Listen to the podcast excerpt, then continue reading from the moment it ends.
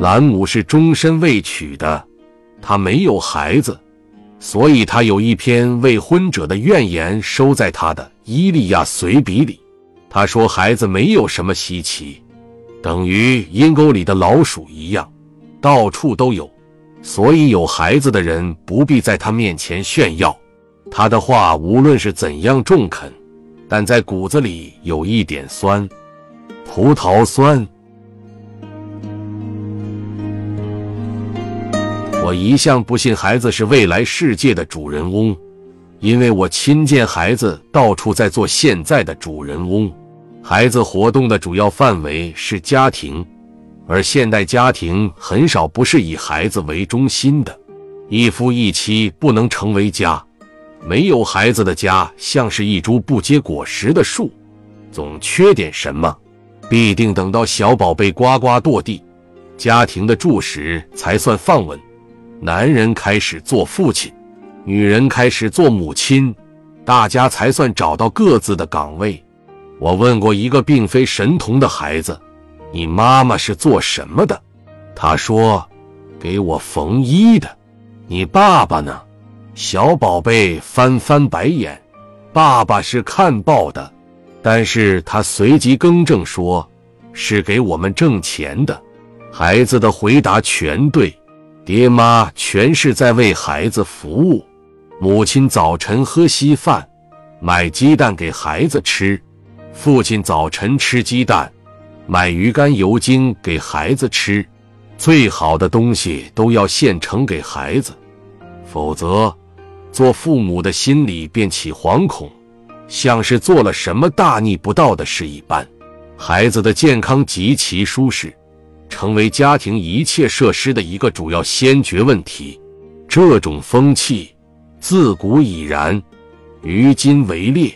自有小家庭制以来，孩子的地位顿行提高。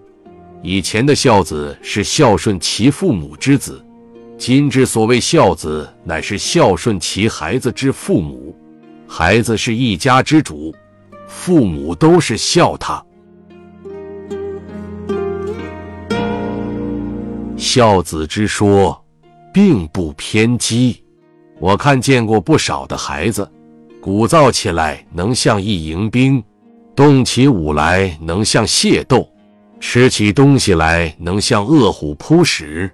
对于尊长宾客，有如生番；不如意时撒泼打滚，有如杨贤。玩得高兴时，能把家具食物狼藉满室，有如惨遭洗劫。但是孝子式的父母则处之泰然，视若无睹，顶多皱起眉头，但皱不过三四秒钟，仍复堆下笑容。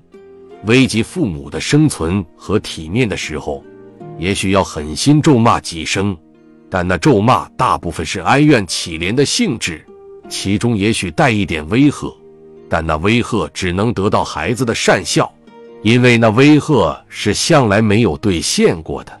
孟义子问孝，子曰：“无为。”今之孝子身为是说，凡是孩子的意志，为父母者宜多方体贴，勿使稍受错阻。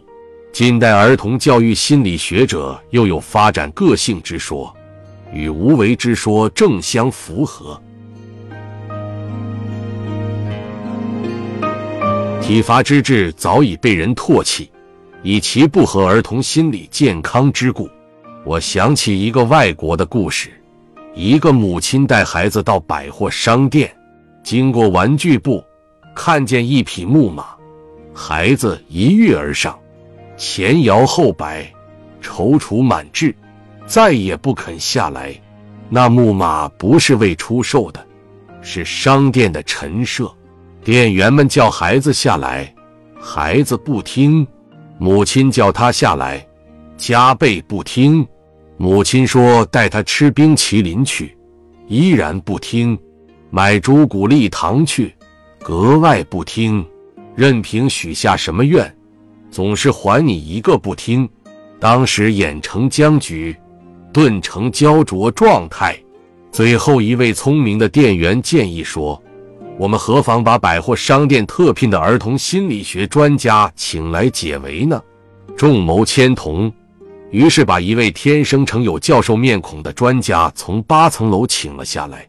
专家问明原委，轻轻走到孩子身边，附耳低声说了一句话，那孩子便像触电一般，滚鞍落马，牵着母亲的衣裙，仓皇遁去。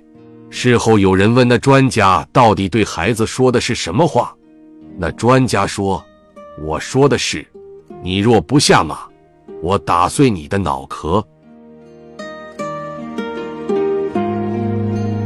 这专家真不愧为专家，但是颇有不孝之嫌。这孩子假如平常受惯了不对线的体罚、威吓，则这专家亦将无所施其技了。约翰逊博士主张不费体罚，他以为体罚的妙处在于直截了当。然而，约翰逊博士是十八世纪的人，不合时代潮流。他带有一首小诗，写孩子出生，大家誉为珍珠宝贝，稍长都夸作玉树临风，长成则为非作歹。终至于沉尸脚架，这老头子未免过于悲观，但有又有神童之誉，少怀大志，长而无闻，终乃与草木同朽。这却是个可以普遍应用的公式。小时聪明，大时未必了了，究竟是之言。然而为父母者多属乐观，孩子才能骑木马。父母便幻想他将来指挥十万貔貅十只马上雄姿，孩子才把一曲抗战小歌哼得上口。父母便幻想他将来喉声一转，彩声雷动时的光景。孩子偶然拨动算盘，父母便暗中揣想他将来或能掌握财政大权，同时兼营投机买卖。这种乐观往往行诸言语，成为炫耀。使旁观者有说不出的感想。曾见一幅漫画，一个孩子跪在他父亲的膝头，用他的玩具敲打他父亲的头，父亲眯着眼在笑，那表情像是在宣告：“看看我的孩子，多么活泼，多少可爱。”旁边坐着一位客人，咧着大嘴做傻笑状，表示他在看着，而且感觉兴趣。这幅画的标题是“演剧术”。一个客人看着别人家的孩子而能表示感觉兴趣，这真确实需要良好的演剧术。兰姆显然是不欢喜演这样的戏。孩子中只比较最蠢、最懒、最刁、最泼、最丑、最弱。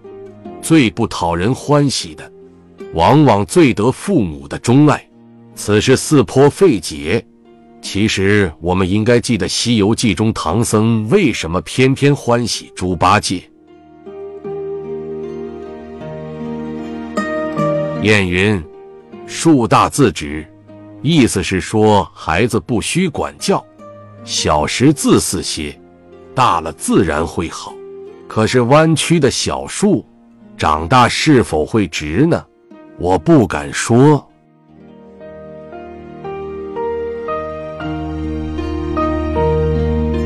梁实秋，孩子，分享完了。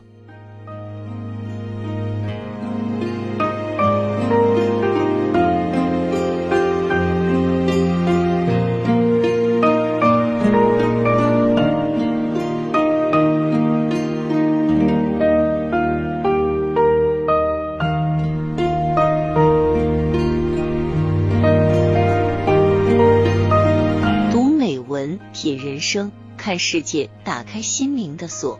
小伙伴们，下期再见。